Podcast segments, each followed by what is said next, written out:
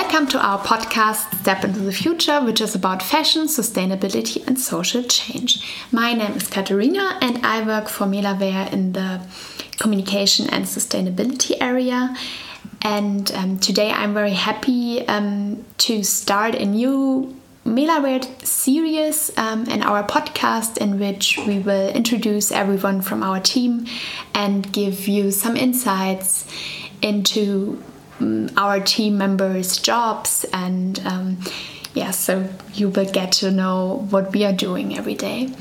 And yeah, today I'm very happy to talk with my colleague Larissa about her work um, experiences she also gained in India and then to her way to Melawear and um, what she is currently doing for us in our development project in Sri Lanka, which she will also introduce um, to us. Hey Lara, or hey Larissa, um, maybe you can give us a short introduction to you. What is your background? What have you done before you came to Melawear? Yeah. Um, hi, Kata. Um, first of all, thank you um, for the opportunity to talk a little bit about myself and, of course, my work at Mela. So, yeah, before I dive into my work, a little bit about myself. I was born in Munich, I grew up in the UK. And then I studied psychology um, in my bachelor in the UK, and then for my master's, I studied international relations in four different countries, including um, one semester in Pune in India. It's quite a lot. Yeah. Four countries. yes. so, as you can see, um, yeah, getting around this blue, beautiful globe that we live on is something that I like to do. Uh-huh. And before I joined Mela, I was living and working in Mumbai in India.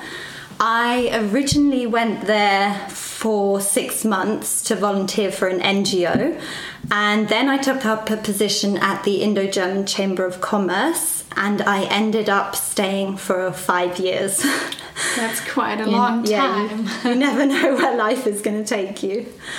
Um, uh, so every company in Germany has to become a member of the German Chamber Network, and the Auslandshandelskammern, the German chambers abroad, represent the German economy in 92 countries across the world.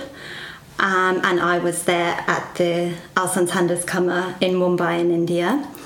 And one of my main roles in the chamber was to support the representation of an organisation called Amfori.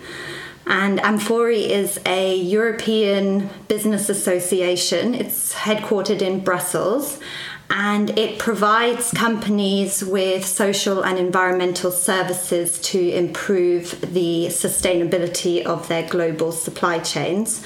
So, um, to put it a bit more simply, you can kind of compare Amfori with fair trade, which um, most of our listeners will probably be more familiar with. So, Amfori also has a code of conduct, both a social and an environmental code of conduct.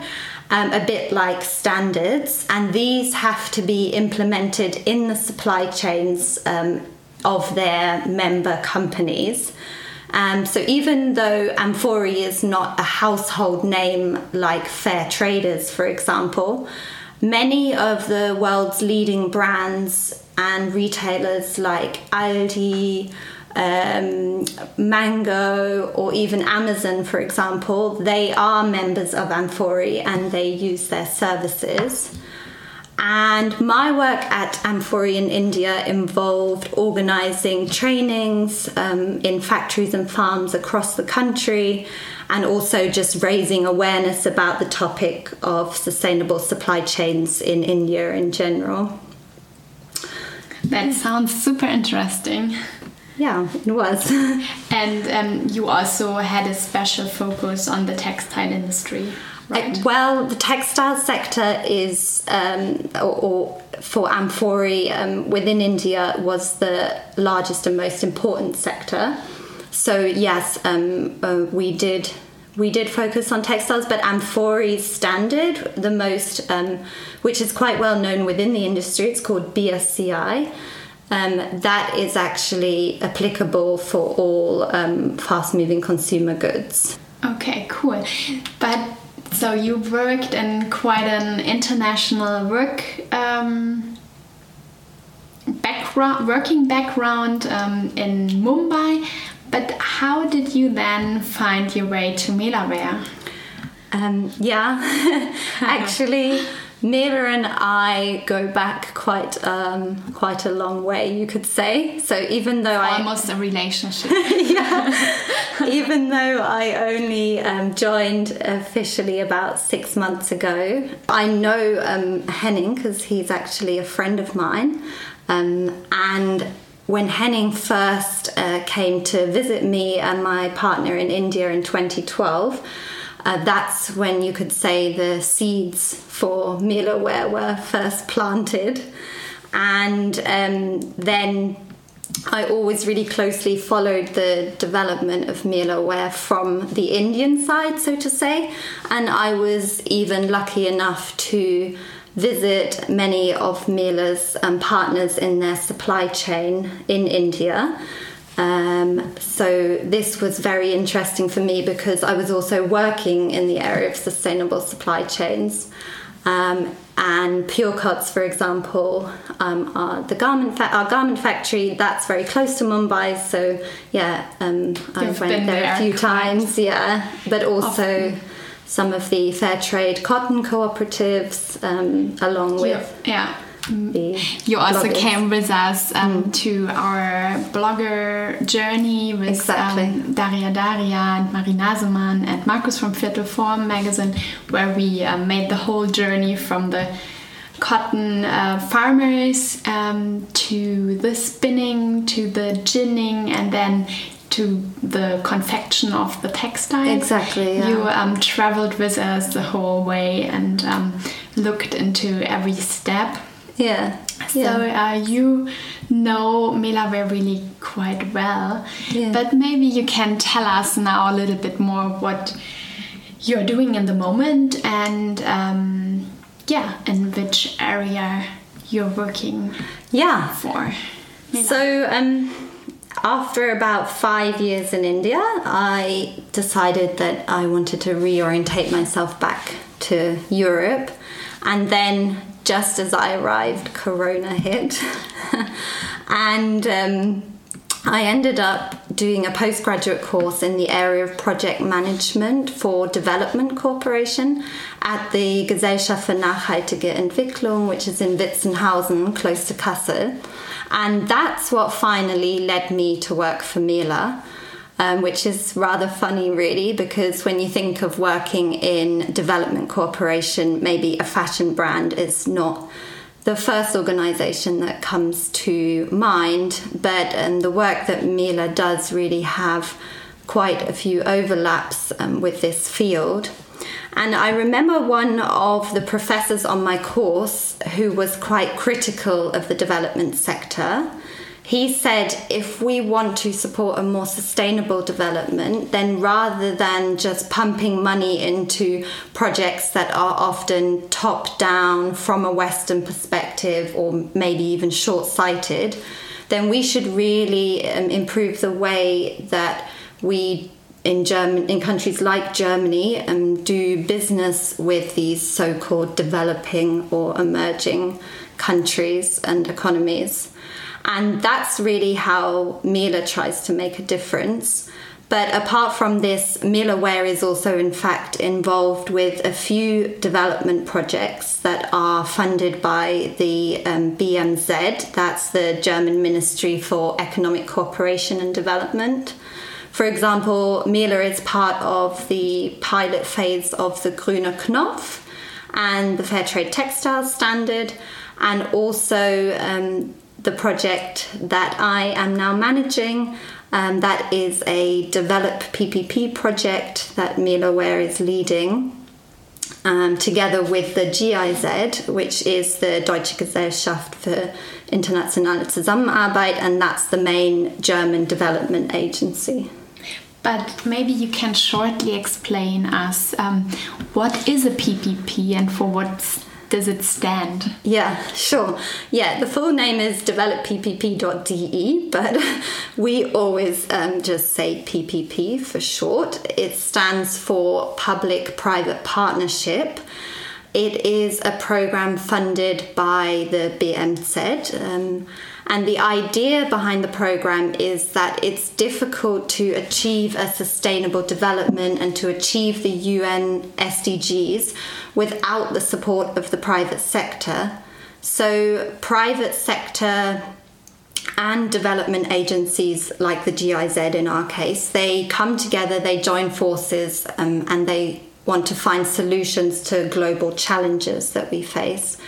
And in um, this program, the Develop PPP program, half of the project costs are covered by the company, in our case, Mela, obviously, and half is covered by the BMZ. Um, and the projects have to offer long term benefits for the local population in um, the developing and emerging markets, uh, and not just simply profits for the company, of course. No. And why are we doing a PPP in Sri Lanka?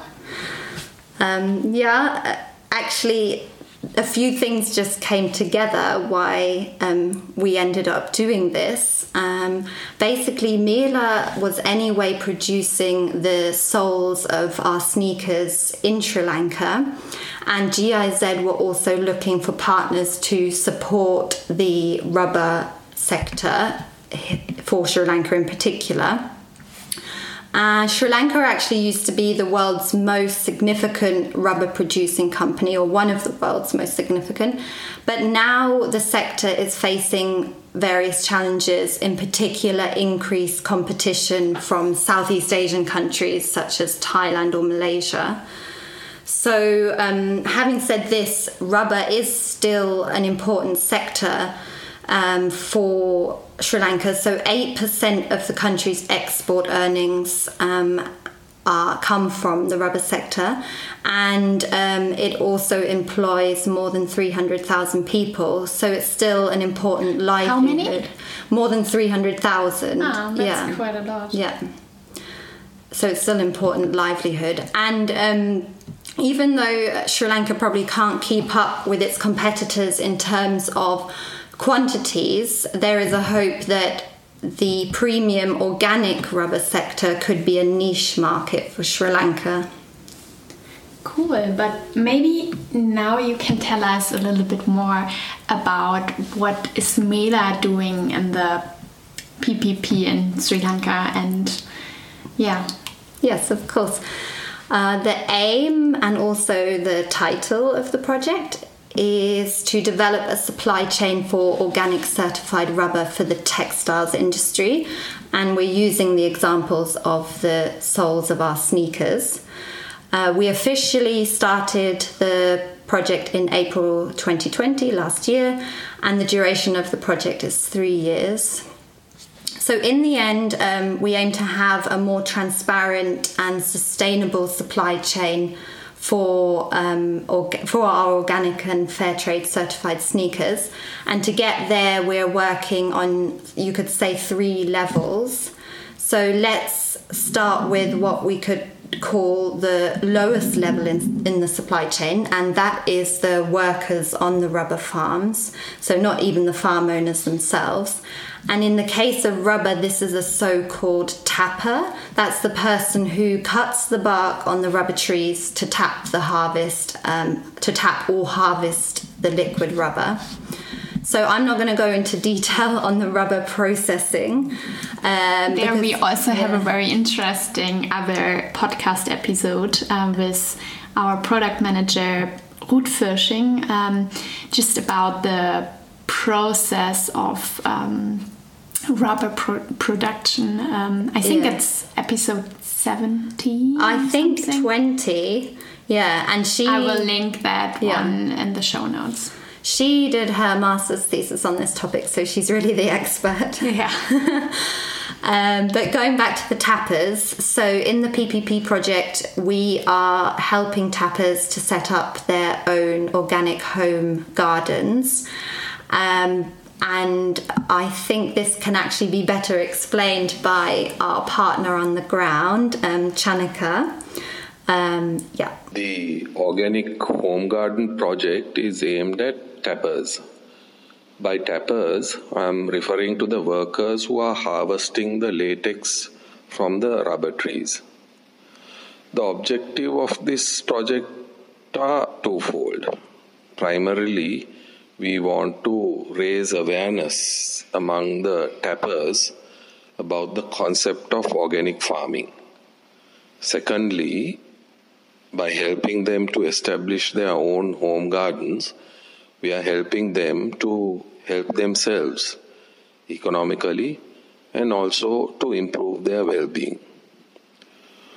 So, what we have done is to provide them several fruit vegetable and spice plants and a composting bin. So they can start their own organic gardens. We are also training them how to manage their gardens effectively through instructions and via a handbook. The idea is that the whole family, especially the children in the household, will also take an interest in the concept the initial group received the program very enthusiastically. On the one hand, they are happy that both customers and the employer are concerned about their well being, and we are translating that concern into something tangible for them. On the other hand, they also recognize the direct benefit that would accrue to them from the project. The idea that uh, what we eat has an impact on our immunity levels has gained a lot of traction recently, mainly due to the COVID 19 pandemic. So, these workers are now much more conscious about the sources and the quality of food that they consume. Also, during lockdowns, food distribution was severely disrupted, which prompted many people to consider home gardening. So the project stepped in at a very opportune moment. I think the tappers embraced the program much more readily due to COVID 19 factors.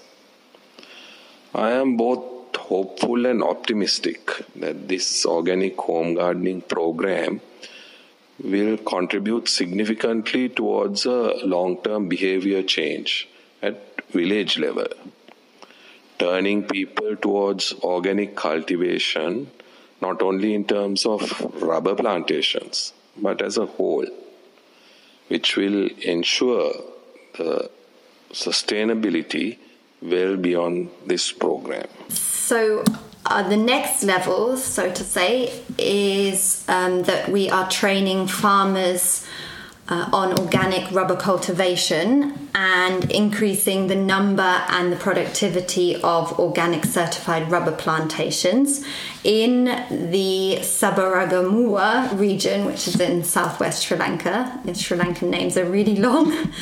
Um, at the beginning of uh, the project, which was in April 2020, there were 11 organic certified farmers in this region, and by the end, our aim is to increase to this to at least 40 but um, we're already looking like we're going to significantly surpass this number. So we're really not having any trouble getting farmers on board.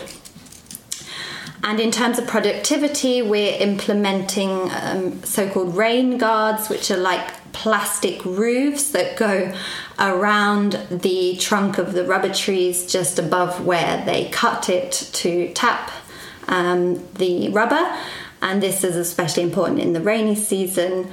Um, and we're also considering um, some other productivity improvements, such as organic fertilizers or better equipment for the tappers, such as knives. So, this part of the program we're still developing, um, really based upon the experts on the ground, our partners there. And finally, uh, the third level or the third aim of what we're doing there um, is to certify the rubber processing units according to the Global Organic Latex Standard. And this standard has never been used before in this product category, so shoe soles. So, first, the standard has to be adapted, that's already taking place and then trainings are being conducted in the factories to ensure that the high level of both environmental and social standards um, are met there. Cool, that sounds quite interesting. What are your um, responsibilities on the project? What yeah. are you doing? Well, my role is project manager, um, and basically I oversee everything that's happening. But my life is made pretty easy by our excellent partners in Sri Lanka. they are doing the implementation. Um, which has meant that even in times of corona, when we can't travel to Sri Lanka, uh, we're still making really good progresses, even given the circumstances. Um, I'm in touch with the partners on a regular basis. I'm responsible for the financial controlling of the project and also the communication um, and reporting with GIZ. That sounds very interesting. Um, what are actually um, our future goals for the project, and what do you think um, will make this PPP project with Mela um, successful? Yeah, that's a good question. I think one of the main indicators of a successful PPP or any development project is when it's sustainable beyond the period of the fundings, which in our case is three years. Um, so that means it should be sustainable for the local people or by the local people, for the planet, and in terms of profit or um, uh, economically sustainable. Because once the funding stops, um, ideally, you know, we want the benefits to continue, uh, and also having local ownership um, and a business case and being able to scale a project um, is really are they're all important factors that can heavily influence the sustainability. So like with anything in life if we take the responsibility for something make it our own experience the value and if it can even support livelihoods um, of the farmers of the tappers of the people working in the factories then we will make sure that it is sustained. Uh, in terms of the scalability, uh, the organic certification and all the knowledge and the know-how that our local partners can gain can also be used for our, for other customers of theirs. They already have other customers. And me and we at Mela, where we really want to also scale up our shoe collection in the future, and we're looking also at using the rubber in other products such as the padding in our backpacks. And to do this, we really need a transparent and a sustainable supply chain with long term partners who share our visions. So um, that's what we, we really hope will come out of this, and we're already seeing the, the fruits of the work there. Uh, and also, our learnings will be shared with local organisations as well, like the Government Development Board, um, the, the Rubber Development Board, that's from the Sri Lankan government, so that really the benefits will go beyond um, us and our existing partners there. Yeah, that sounds uh, very reasonable and. Um it's a cool project. I definitely always want to know more about it, and um, it's so interesting when you give us updates from our project partners, what they are telling about the project, and um, also what Chanaka said earlier that really after Corona, um, the people even appreciated more the concept of con uh, organic farming and the whole home garden project. I think that is what makes this project really cool and sustainable and I'm happy that we are doing that. And um, yeah, thanks a lot, Larissa, that you gave us so many um, interesting um, insights and also gave us some personal um, backgrounds and insights to you. I hope you enjoyed listening to this episode. We are um, always happy if you follow our podcast Step into the Future on our website or on Spotify or iTunes and when you recommend it to your friends. Thanks a lot and goodbye. Thank you.